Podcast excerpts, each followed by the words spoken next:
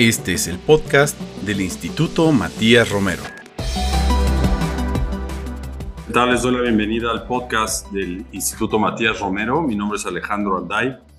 Este capítulo lo vamos a dedicar a conversar con Belén Sanz Luque, quien es la representante de ONU Mujeres en México, y lo vamos a dedicar para difundir la labor de su oficina en nuestro país eh, a través de las acciones de innovación y tecnología a favor de la igualdad de género, entre otros temas. ¿Cómo estás, Belén? Bienvenida. Muy bien, Alejandro. Es un gusto estar contigo y con el Instituto Matías Romero. El gusto es nuestro, desde luego. Nuestra invitada es maestra en antropología por la Universidad de Londres, es maestra en evaluación de políticas públicas por la Universidad Complutense de Madrid y licenciada en antropología social por la Escuela Nacional de Antropología e Historia de México. Tiene amplia experiencia en diseño, monitoreo y evaluación de políticas de desarrollo, con especial énfasis en políticas de igualdad de género, derechos de las mujeres, construcción de paz y evaluación de políticas públicas en ámbitos internacionales, entre muchas otras cosas. Es una mujer con una amplia experiencia en el trabajo internacional y pues yo quisiera, Belén, si estás de acuerdo, comenzar a hablar de ONU Mujeres. Eh, ¿Nos puedes compartir para iniciar ¿Cuál es el mandato que tiene ONU Mujeres y cuáles son algunas de las actividades principales que lleva tu oficina aquí en México? Adelante. Bueno, efectivamente, Alejandro, ONU Mujeres es eh, pues quizá la agencia de Naciones Unidas más joven del sistema.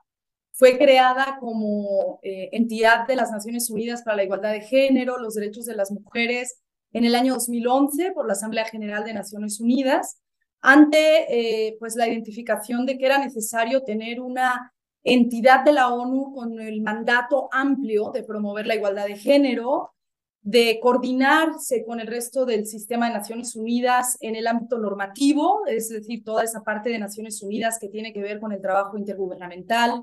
con eh, la Comisión del Estatus de la Mujer, del ECOSOC, pero también con otras instancias intergubernamentales como es el Consejo de Seguridad de Naciones Unidas, y que a nivel normativo pues apoye a los países en avanzar la agenda de principios universales sobre la igualdad de género, pero también se crea para fomentar una mayor coordinación en el sistema de Naciones Unidas. Como sabes, la ONU eh, ha pasado por un proceso de reformas para fortalecer su eficiencia, su eficacia, su relevancia y pues gran parte de nuestro mandato es coordinarnos con el resto de agencias del sistema para una mayor eficacia en el avance de la igualdad de género y el alcance de los objetivos de desarrollo sostenible. Y un tercer mandato eh, de esta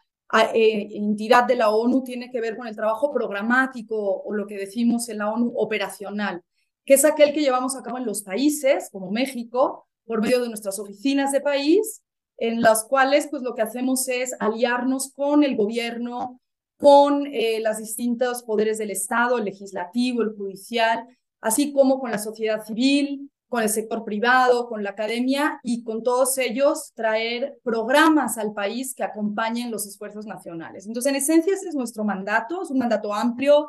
es un mandato ambicioso, pero muy importante para alcanzar las metas de la ONU en materia de desarrollo sostenible, de derechos humanos, de paz eh, y de igualdad. Y en este sentido, pues son Mujeres en México, tiene eh, una serie de, de, ejes de trabajo, de áreas de colaboración con México,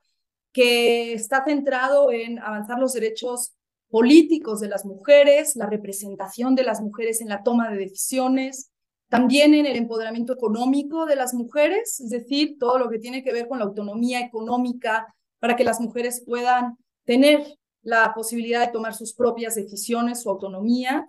y eh, pues otro eje tiene que ver con la violencia contra las mujeres, que como podemos imaginar es un tema central y nos referimos a todas las formas de violencia, la violencia física, pero también la violencia psicológica, la violencia en el ámbito digital, de la que hoy vamos a hablar, eh, la violencia política y todos los ámbitos. Y finalmente, un tema muy importante que además hemos también colaborado con el Instituto Matías Romero y con la Secretaría de Relaciones Exteriores, que es el ámbito de la paz y la seguridad. Y en este eje, pues trabajamos para fomentar políticas de seguridad que tengan el centro la protección de las mujeres y para reconocer a las mujeres en la construcción de la paz, en la paz en los territorios, la paz social y esa paz que está orientada a generar una mayor inclusión y desarrollo y entornos pues libres de violencia para las mujeres. Entonces, bueno, en esencia, ese es nuestro mandato y ese es nuestro accionar en México con cantidad de programas e iniciativas que ponemos en marcha. Importantísima la presencia de ONU Mujeres en México. Efectivamente, es una agencia de joven de 2011, aunque antes venía trabajando bajo otro formato como UNIFEM. Eh, Belén, yo quiero preguntarte directamente, acabas de mencionar, eh, digamos, el acompañamiento y supervisión del cumplimiento de metas en México en, materia de igualdad de género. ¿Cómo ves este esfuerzo en México? Porque cuando se hacen estos procesos amplios en Nueva York para reportar cómo están avanzando los países, eh, parece que todavía hay un largo camino en muchos de los indicadores de cada una de las metas. ¿Cómo observas en términos generales la situación en México? Pues mira, efectivamente, Alejandro, en México, como en todos los países eh, miembros de las Naciones Unidas, se llevan a cabo informes eh, periódicos sobre el avance hacia los objetivos de desarrollo sostenible. Eh, hay que recordar que estos objetivos plantean una agenda integral de desarrollo sostenible que incluye el desarrollo social, el desarrollo económico, pero también el respeto al medio ambiente y esa agenda integral pues la definió eh, el conjunto de los países de la ONU en el año 2015 para avanzar más rápidamente porque no vamos al ritmo que queremos ni que deberíamos estar en el mundo, en América Latina ni en México. Eh, lo que nos dicen los datos oficiales del avance en México es que hay ciertos indicadores donde México va avanzando bien. Uno de ellos tiene que ver sin duda con la representación política de las mujeres, es decir, que las mujeres estén en igualdad de condiciones para representar sus intereses, para participar en la política, para tener liderazgo en la toma de decisiones. México es el cuarto país en el mundo con representación paritaria en el poder legislativo, esto es algo que hemos reconocido ampliamente porque eso no ha sucedido de la nada. México lleva más de 20 años poniendo en marcha una serie de medidas afirmativas para que las mujeres puedan participar en la política, tiene un principio de paridad democrática en la Constitución y tiene leyes específicas para avanzar en este ámbito, así como también ha, hecho reformas legislativas para proteger a las mujeres de la violencia en el ámbito político. Entonces, es un ámbito de, de avance importante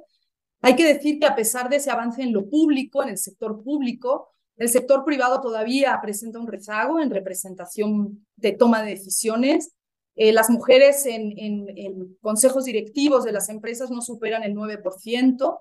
eh, a pesar de que en México, y ese es otro de los indicadores de, desarrollo sostenible, el acceso a la educación y la posibilidad de que las niñas y las mujeres completen sus ciclos educativos eh, vamos avanzando bien en términos de la tasa de, eh, pues de escolaridad de las niñas en México y cada vez hay más mujeres que se gradúan de las universidades. Eh, sin embargo, todavía presentan enormes desafíos para acceder al mercado laboral o una vez que acceden al mercado laboral para crecer en el mercado laboral con autonomía.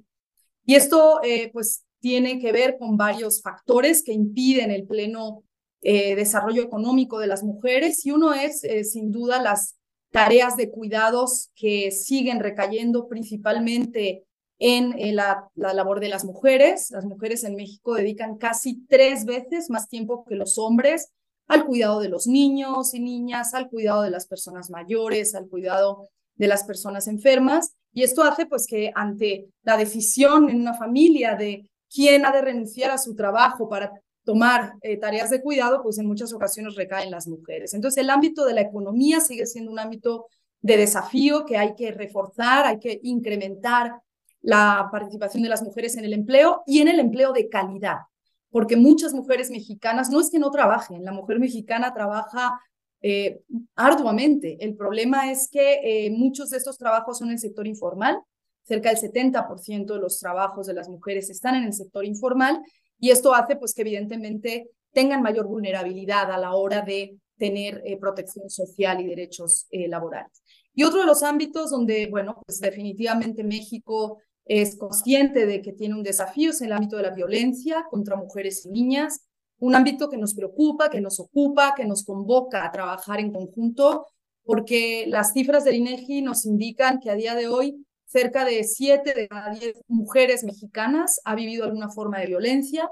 Esta violencia eh, se está manifestando no solo en los hogares, sino también en el ámbito educativo. donde un porcentaje muy alto de niñas enfrenta pues acoso escolar y el, espacio del trabajo es otro de los ámbitos donde pues las mujeres enfrentan formas de violencia que tienen que eh, atenderse. Y bueno, otro de los ámbitos de la violencia que nos interesa mucho resaltar, que no es solo en México que se presente, es el ámbito del, mundo digital, en el que pues nos movemos cada vez más, nos estamos eh, moviendo hacia un mundo digital y muchas niñas y mujeres y jóvenes enfrentan nuevas formas de violencia en ese entorno y también allí pues hay que avanzar rápidamente en medidas de protección y de prevención. Entonces, bueno, son varios los indicadores donde hay que poner atención y desde luego pues estos tres ámbitos consideramos que son muy importantes para el avance de las mujeres en México. Muchísimas gracias por ese comentario, es muy relevante, más viniendo de, de la Agencia de Naciones Unidas para la Mujer. Efectivamente, en México ha habido avances importantísimos en las normas, en las instituciones, hay resultados, pero todavía hay un camino largo por recorrer. Nos acaba de identificar Belén Sanz, quien es la eh, representante de unas mujeres en México, algunas de las áreas donde todavía el Estado mexicano tiene que trabajar, sociedad civil, Naciones Unidas, gobiernos estatales, gobierno federal, eh, en fin, hay, hay que seguir sumando esfuerzos para lograr revertir todavía estos pendientes en la agenda de mujer. Acabas de mencionar el tema de la tecnología, la innovación e igualdad de género. A mí me gustaría preguntar cómo la innovación tecnológica puede ser una herramienta, por una parte, para el empoderamiento político y también socioeconómico de las mujeres y de las niñas, porque hoy el mundo está definido por el uso de las herramientas tecnológicas. Nos parezca bien o no, esa es la realidad y el futuro garantiza que se va a acrecentar todavía más. ¿Cómo están trabajando en el terreno ustedes, eh, Belén? Bueno, efectivamente, Alejandro, aquí eh, lo has dicho claramente, eh, nuestro mundo es cada vez un mundo más digital. De hecho, el secretario general de Naciones Unidas eh, pues reconocía en, el, en la Comisión del Estatus eh, Social y Jurídico de la Mujer de este año 2023 que la digitalización es uno de los cambios más profundos que está viviendo el siglo XXI. Todas las sociedades con eh, distintos niveles de acceso a estas tecnologías están transitando hacia el uso de herramientas de acceso a Internet, de nuevas de aplicaciones e incluso del ejercicio que cada vez tenemos pues más inquietud, pero también interés de la inteligencia artificial, que sin duda se está eh, instalando y se va a instalar cada vez más en nuestra vida cotidiana, ¿no? Y en este sentido, pues decir que eh, si bien esta digitalización presenta una de las grandes oportunidades para, para nuestra sociedad si la usamos adecuadamente, es decir, si ponemos al servicio las tecnologías digitales para el beneficio de la ciudadanía, para el acceso a servicios públicos, para fomentar el diálogo social constructivo, pues desde luego es una oportunidad única, pero también en, términos de empleo. Fíjate que los, las estimaciones que tenemos desde Naciones Unidas nos indican que eh, pues en el año 2050 eh, la mitad de los puestos laborales que hoy existen en el mundo se habrán extinguido y que de ellos eh, pues es probable que en el futuro un 75% de los empleos a partir del año 2050 sean empleos en el ámbito digital. O sea, empleos en, en la ciencia, en las tecnologías, en las nuevas tecnologías, e incluso cuestiones de, diseño de inteligencia artificial. Sin embargo, eh, los datos que tenemos nos indican que a pesar de que este es el trabajo del futuro y que tiene un enorme potencial para transformar a nuestra sociedad, hay una enorme brecha digital todavía entre hombres y mujeres. Eh, en el caso de América Latina, eh, cuatro de cada diez mujeres no están conectadas a Internet o no pueden costear el acceso a una, plataforma de Internet. Em, además de esto, cuando miramos, por ejemplo, el ámbito de la, eh, del ingreso a carreras STEM, hay que recordar que las carreras STEM son las carreras relacionadas con la ciencia, con la tecnología, con las matemáticas, pues en estas eh, las mujeres solo se registraron en licenciaturas en un 24%. Eh, y solo el 22% de las personas que trabajan en la inteligencia artificial son mujeres. Y esto eh, responde a varios factores que es muy importante analizar. Uno de ellos tiene que ver con esa brecha digital de la que te hablaba, o sea, si tú eres una mujer, una niña, naces en alguna parte del planeta, de México, y no tienes acceso a Internet, pues difícilmente vas a tener acceso a eh, conocer y manejarte en, la, en las nuevas tecnologías. Es lo que le llamamos alfabetización digital.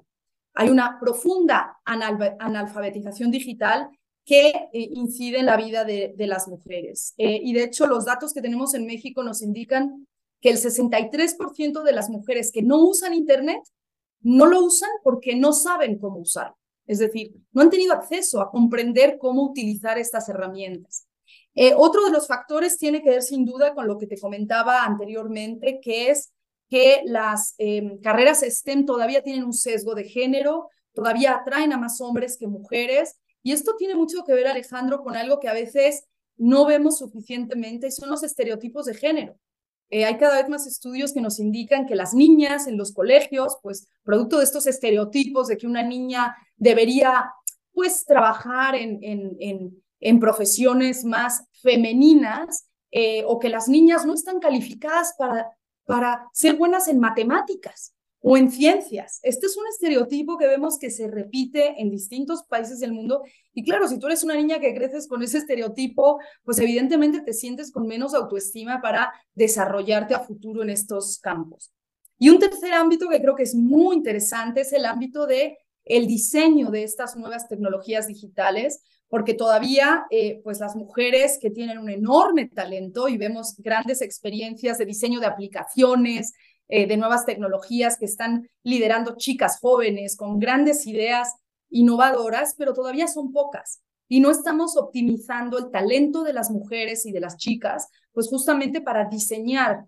plataformas digitales que respondan a las ideas, a los intereses o a las necesidades de las mujeres. Y en este sentido, pues em, estamos impulsando desde distintas agencias de Naciones Unidas, desde la UNESCO, desde ONU Mujeres, desde la propia CEPAL, el que podamos, por ejemplo, desarrollar lo que denominamos una canasta básica digital, que permita cerrar la brecha digital de género, que permita ampliar el acceso a Internet de las niñas y mujeres en nuestra región y que además permita que los hogares en México y en la región eh, puedan tener eh, pues acceso a una conectividad que les va a conectar a otro tipo de beneficios, desde luego de servicios sociales, que es a lo que ha de estar orientada también este desarrollo tecnológico. Entonces, todos estos factores influyen poderosamente y un, último factor que me gustaría señalar y luego podemos profundizar es justamente eh, pues el ámbito de la violencia en el ámbito digital. Se la ha denominado de distintas maneras, Alejandro, violencia digital, violencia en el ámbito digital, este, violencia eh, informática, pero en definitiva es esa, aquella violencia que sucede en el ámbito digital que reproduce estos estereotipos de género y que se utilizan de distintas maneras, ya sea para controlar a las mujeres, ¿no? Por ejemplo, lo vemos en relaciones de pareja, que desgraciadamente hay muchas relaciones de noviazgo en las cuales pues las parejas utilizan estas plataformas para controlar la movilidad de las mujeres o de las chicas, para eh, cuestionar su libertad eh, y su movilidad y sus decisiones. Y también, pues desde luego, eh, en el ámbito de la trata, donde estas plataformas se están usando cada vez más para eh, vincular a, víctimas de trata que son engañadas por medio de plataformas y que puedan ser cooptadas por estas redes. Y finalmente, bueno, algo que también hemos visto en el ámbito de la política y los medios de comunicación, y es que muchas mujeres que trabajan en lo público, en la política, en el periodismo, en el liderazgo en general, eh, pues son atacadas de un modo específico por ser mujeres en el mundo digital. Y todas estas dimensiones, pues desde luego requieren de un abordaje integral que garantice que, pues primero, no las permitimos y segundo, que somos eh, conscientes de ellas, ¿no? Y que le transmitimos a nuestras niñas, a nuestras jóvenes, que no tienen que tolerar ninguna forma de violencia, ni dentro del mundo digital, este, por supuesto fuera de él tampoco, y es romper con ese ciclo de violencia con el que tenemos que empeñarnos.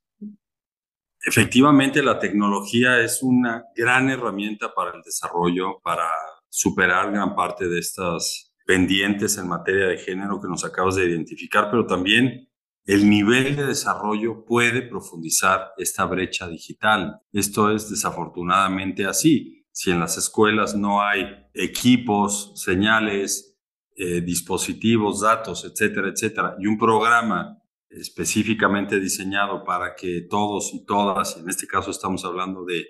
de niñas, puedan tener esa capacitación para el uso de herramientas digitales, va a ser muy difícil que lo hagan por su propia cuenta. Mencionaste esta canasta básica digital que me llama mucho la atención. ¿Podrías explicar un poco más sobre cómo se integra, cómo despliega los productos que hay dentro de la canasta en beneficio de las mujeres y de las niñas? Sí, efectivamente, bueno, eh, lo primero que hay que decir es que ONU Mujeres y CEPAL, eh, que han realizado varios estudios de la mano en, América Latina sobre esta problemática, eh, pues identificaron lo que estábamos comentando antes, que no hay suficiente acceso a las plataformas digitales, ni siquiera a Internet, a esa conectividad, y que eso genera este ciclo de exclusión o de no inclusión de las mujeres en nuestra región, que afecta a todos los hogares, es decir, no es una cosa que afecte solo a las mujeres, tiene un efecto replicador en la familia, en la comunidad, eh, y así se amplía hacia la sociedad. Entonces, esta canasta básica digital fue una propuesta que puso sobre la mesa a mujeres con la CEPAL en el año 21, en la cual eh, pues propone que los gobiernos, los estados puedan eh, garantizar que la cobertura de Internet permita identificar dónde están los sesgos de género que impiden el acceso a las mujeres, eh, y por otra parte, que la canasta básica incluya una serie de cuestiones o de, aditamentos que permita a las mujeres un acceso. Por un lado, que se pueda entregar un teléfono móvil, una tablet, eh, así como facilidades para comprar datos, porque evidentemente tenemos el dispositivo, pero tenemos que tener conectividad.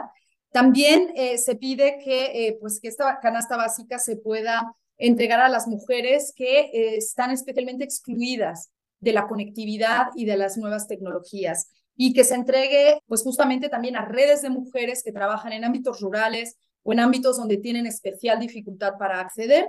Y las estimaciones que presentamos con la CEPAL es que eh, si hiciéramos una inversión de un punto porcentual del Producto Interior Bruto agregado en la región para cerrar esta brecha de acceso digital, que con esta canasta básica podríamos contribuir a cerrar, se garantizaría el acceso a eh, millones de hogares y de familias a Internet y esto beneficiaría, en el caso de México, a 33 millones de mujeres. 33 millones de mujeres que podrían tener acceso eh, a, esta,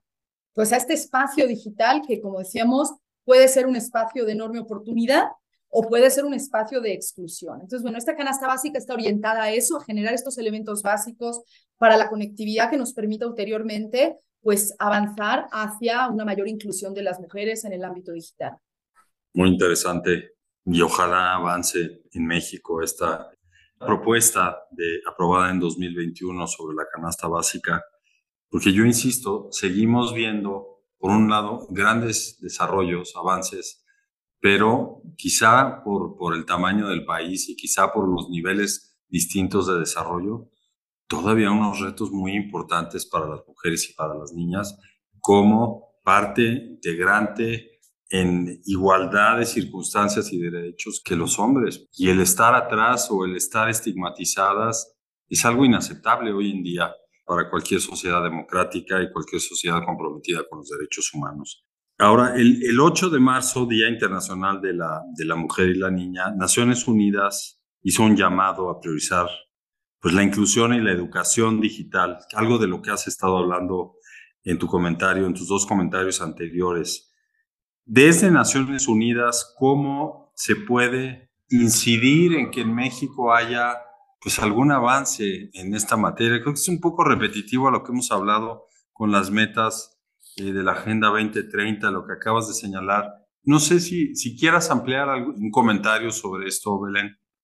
Bueno, en definitiva, en base a este diagnóstico que estamos compartiendo, pues lo que Naciones Unidas está impulsando en México es eh, precisamente eh, impulsar el que la agenda de la digitalización tiene que contar con las mujeres,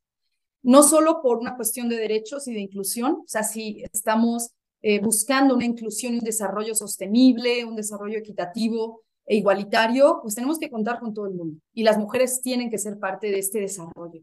Y por tanto, eh, pues uno de los ámbitos, eh, por ahondar un poco en lo que estábamos hablando antes, tiene que ver justamente con la conectividad, algo tan básico pero fundamental como que todo el esfuerzo que está haciendo el Estado mexicano por llevar redes de conectividad hacia todos los ciudadanos y ciudadanas mexicanas garantice que se establecen medidas para que las mujeres puedan acceder incluyendo esta propuesta de la canasta básica digital. Eh, también eh, estamos influyendo y estamos proponiendo, y esto UNESCO lo está trabajando mucho, pero también otras agencias de Naciones Unidas y el sector privado tiene cada vez más interés en invertir en estas iniciativas, que es eh, pues fomentar una educación en STEM, en estos ámbitos de ciencia, tecnología, matemáticas, donde las niñas puedan tener una formación específica en el ámbito STEM, que puedan además eh, tener una formación, por ejemplo, en descifrar códigos, educar a las niñas eh, en, el trabajo más fino sobre el diseño de nuevas plataformas digitales. Eh, también es importante avanzar en la política y en la legislación para fomentar que los marcos jurídicos pueden eliminar todo sesgo de género y fomenten que la educación en sí misma sea incluyente para todas las niñas en el ámbito de las nuevas tecnologías. Eh, también estamos eh, impulsando el que eh, pueda haber programas innovadores donde se invite a, chicas, a mujeres, a jóvenes a ser parte del diseño de nuevas tecnologías, del diseño de plataformas digitales, el diseño pues de aplicaciones que hoy son lo que, tanto se usa e incluso el diseño de las plataformas y mecanismos de inteligencia artificial que como sabemos cada vez va a estar más presente en nuestra, en, este, nuestra cotidianidad. Y en, otro sentido, eh, pues desde luego el poder avanzar en la legislación y en los eh, protocolos que prevengan y atiendan la violencia en el ámbito digital. Hay una legislación en México que se denomina la ley Olimpia, que es un paso en esta dirección, eh, que justamente lo que busca es proteger eh, a las mujeres de cualquier uso degradante de imágenes que ellas no hayan consentido, eh, pero hay que avanzar más en términos de medidas para que si una niña, una mujer enfrenta alguna forma de violencia en el ámbito digital, pues sepa dónde ir, sepa a dónde acudir y si alguien es testigo, pues pueda, pueda digamos, eh, actuar en consecuencia. Entonces, pues todas estas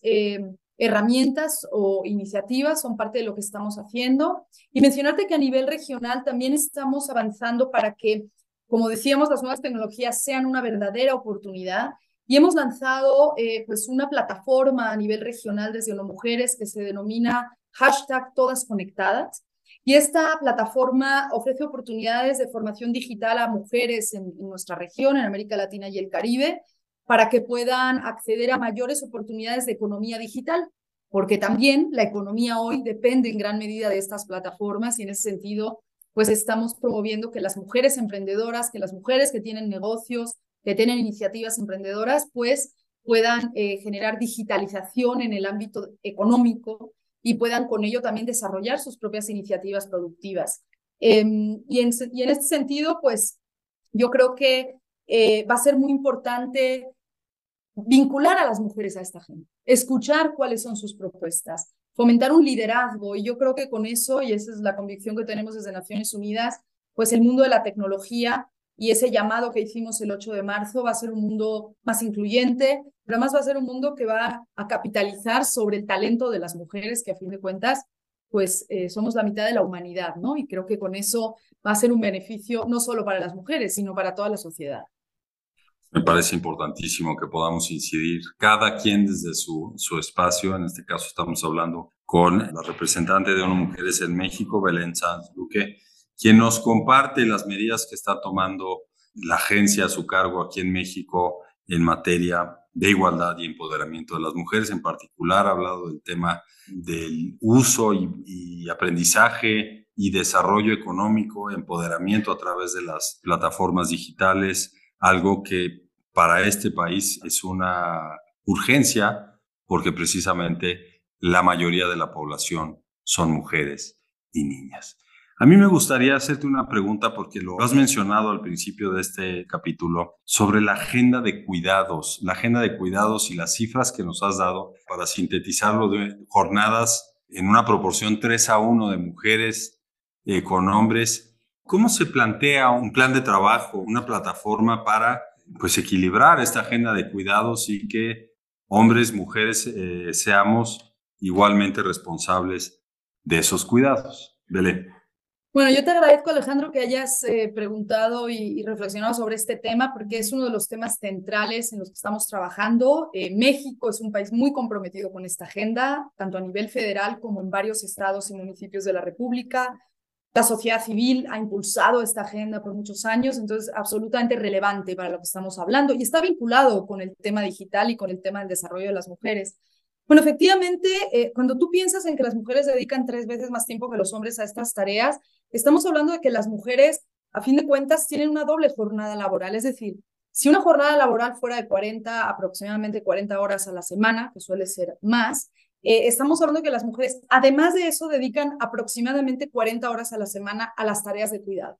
Entonces, estamos hablando de una doble jornada son tareas de cuidado no remuneradas, evidentemente, tareas que la sociedad nos asigna a las mujeres por estereotipos de género, ¿no? Esta idea de que no, es que si eres mujer cuidas mejor, o cosas que uno a veces oye y, y, se pone pues bastante nervioso, yo por lo menos, es que las mujeres limpian mejor la casa, o es que gestionan mejor el hogar, o es que las mujeres tienen mayor capacidad para cuidar a los ancianos o para cuidar a los niños pequeños. Es decir, este estereotipo que parece cuando lo vemos en perspectiva, pues bastante extraño, lo seguimos reproduciendo en nuestros hogares, en la educación que damos a nuestros niños y niñas. Y entonces el primer elemento que estamos trabajando tiene que ver justo con romper esos estereotipos. O sea, cuestionemos esa idea. Ninguna persona por, por cuestiones de género tiene mayor o menor capacidad de cuidar a otra. De hecho, es muy alentador que cada vez más hombres en México y en nuestra región eh, se dedican a las tareas de cuidado de los niños y de las infancias y eso genera un mayor desarrollo cognitivo en salud de los niños y también del propio desarrollo de los padres, ¿no? Entonces, la ruptura de los estereotipos, el trabajo para desde la educación primaria eh, ir transformando esos estereotipos y no reproducirlos a lo largo de la vida, ni por los medios de comunicación, eh, ni, en las distintas redes sociales, es muy importante.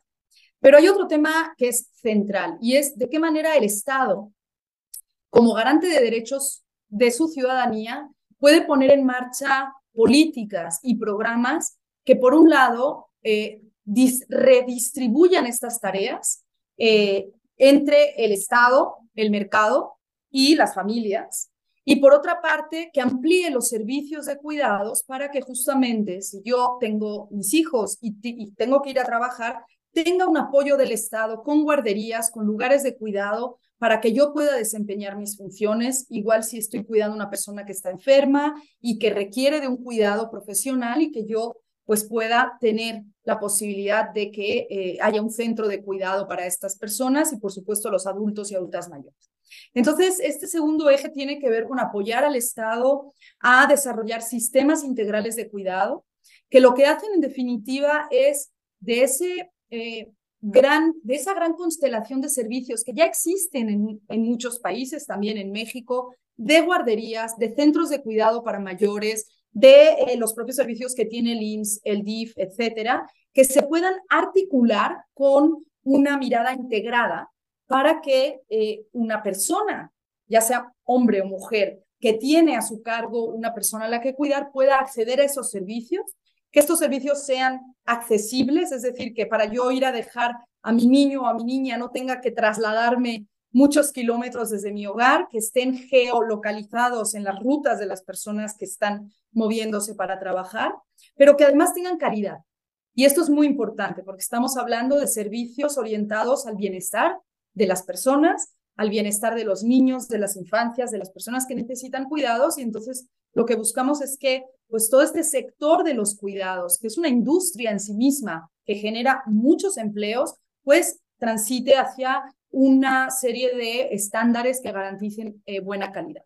Entonces, lo que estamos impulsando es que se puedan desarrollar sistemas de cuidado que justamente articulen todos estos servicios, garanticen esa accesibilidad y calidad y al mismo tiempo tengan un enfoque de género y de derechos humanos, pues para que no se reproduzcan los estereotipos de género, sino al contrario, se redistribuyan estas tareas eh, entre, como decía, las familias, el mercado, el Estado, pero también contribuyamos a cambiar los estereotipos. Y en esta lógica, pues algo muy importante a señalar es que el Estado mexicano a nivel federal ha iniciado un proceso para desarrollar un sistema nacional de cuidados, eh, hay un trabajo importante del gobierno federal para mapear y articular sus distintos servicios. hay una iniciativa de ley eh, en, el, en el Senado de la República y algunas otras en, la Cámara de Diputados, eh, donde ya se plantean las bases para desarrollar un sistema de cuidados. Y también estamos observando que en varios estados y municipios de la República, pues se están poniendo en marcha iniciativas para desarrollar estos sistemas de cuidados. Entonces, nosotros vemos que México pues, puede convertirse en un líder en la región y en el mundo sobre este avance de, de la, de la, del desarrollo de sistemas de cuidados. Y esto tiene un doble beneficio, eh, Alejandro, que me interesa mucho señalar, eh, o más bien un triple dividendo que nosotros llamamos. Tiene el dividendo de garantizar que las mujeres liberan su tiempo, porque el problema es que si tú tienes dos jornadas de trabajo, la de los cuidados y la del trabajo fuera del hogar, no tienes tiempo. Las mujeres dedican mucho menos tiempo que los hombres en México al ocio. Eh, esto es un dato importante. O sea, una persona tiene que tener tiempo libre para hacer lo que quiera hacer, ¿no? Entonces, liberamos el tiempo de las mujeres al tener estos apoyos de servicios en cuidado. Al mismo tiempo, generamos empleo porque estamos ampliando una infraestructura y un mercado laboral que va a atraer a millones de trabajadores y trabajadoras y desde luego a muchas mujeres, porque es verdad que muchas mujeres trabajan en ese sector y tienen la posibilidad de profesionalizarse en el mismo. Y en tercer lugar, algo muy importante que hemos eh, trabajado también con la Secretaría de Hacienda, con el Instituto Nacional de las Mujeres en México, hemos costeado el costo-beneficio de esta inversión. Y hemos demostrado que, de hecho, hay una recaudación fiscal muy importante. Y es que, eh, bueno, pues eh, si nosotros invertimos en sistemas de cuidados, vamos a recaudar fiscalmente impuestos que van a permitir también que el gasto en expandir estos servicios, en definitiva, tienen un beneficio de retorno para el Estado. O sea, que es crecimiento económico para el Estado. Entonces, bueno, te di una respuesta muy larga a esta pregunta, pero es un tema pues bastante amplio en el que nos interesa como marcar los distintos elementos y, creemos que es muy positivo que se esté avanzando en, esto. Desde luego, es importantísimo que se esté, que se hable y que se esté trabajando en México sobre, sobre este tema para crear un entorno muy venturoso, con las tres ventajas que acabas de señalar, porque es cierto, sobre los estereotipos de género, todavía encima de eso no hay retribución económica. Entonces, tiene todas las ventajas el liberar tiempo, el generar empleo formal, el pues generar también una base recaudatoria mucho más amplia para el Estado. Muchísimas gracias por recordarnos este trabajo y quiero yo felicitarte porque eh, ONU Mujeres, bajo tu liderazgo, está trabajando con gobierno federal, con el Congreso, con las dos cámaras, con los gobiernos estatales, con la sociedad civil, con otras agencias del sistema, porque es muy visible el trabajo que están haciendo. Entonces, pues creo que desde este lado del, del Matías Romero queremos reconocer ese trabajo que está haciendo ONU Mujeres y agradecerte a ti, Belén, por encabezarlo. Y para terminar, quisiera darte la palabra para un comentario final. No, gracias Alejandro. Sin duda nuestra agenda es una agenda pues muy amplia eh, y muy transformadora y por ello eh, necesitamos trabajar con nuestros aliados. ¿no? Yo quisiera terminar señalando que bueno, apreciamos eh, desde luego el compromiso del instituto con los temas de igualdad de género, derechos de las mujeres. Estamos totalmente encantadas de poder contribuir con reflexiones sobre lo que estamos haciendo y no podemos lograr esta Agenda 2030 que nos hemos trazado como humanidad si no trabajamos de la mano. Yo creo que el objetivo 17, que tiene que ver con la construcción de alianzas, es absolutamente central en los temas de igualdad de género también. Y en ese sentido, pues bueno, creemos que no hay revolución más transformadora para la igualdad en nuestra sociedad que la igualdad de género, es incluir a la mitad de la población en, una igualdad de condiciones real y bueno, ONU Mujeres estima que si seguimos a este ritmo, al ritmo que hemos seguido los últimos 30 años de desarrollo de leyes, de desarrollo de políticas, de programas, no vamos a ver igualdad real en la vida de mujeres y hombres en eh, los próximos 300 años. Eh, igualdad real en términos de que todas las leyes eh, discriminatorias se hayan derogado y que todas las leyes de todos los países sean garantistas en materia de de derechos de las mujeres. Entonces creo que no nos podemos permitir esperar tres siglos más para alcanzar esa igualdad y pues sí tenemos un sentido de urgencia, la verdad, en, en términos de, de acelerar y de profundizar nuestros compromisos, ¿no? Como instituciones y con la ciudadanía. Así es. Y yo celebro que México esté en, en ese camino, en el camino de, construir esa igualdad, no de manera integral todavía, hay muchos retos como acabamos de, escuchar, pero la tendencia va hacia allá y es irreversible. Entonces, pues muchas gracias a, a Belén Sanz Luque por compartir estas, estas acciones que está llevando a cabo en nuestro país son mujeres, por plantear también algunos de los pendientes que tiene nuestro país y sobre los cuales hay bases importantes eh, para trabajar en los próximos años. Y un placer haberte tenido aquí en el podcast del Instituto Matías Romero. Muchas gracias. Un gusto, Alejandro. Gracias a ustedes. Gracias nuevamente y nos escuchamos en el próximo capítulo de nuestro podcast. Hasta pronto. Puedes consultar el resto de los podcasts y MR en Spotify, Apple Podcast y SoundCloud, así como en el sitio web del Instituto Matías Romero. Este podcast es una producción de la Dirección de Difusión del Instituto Matías Romero.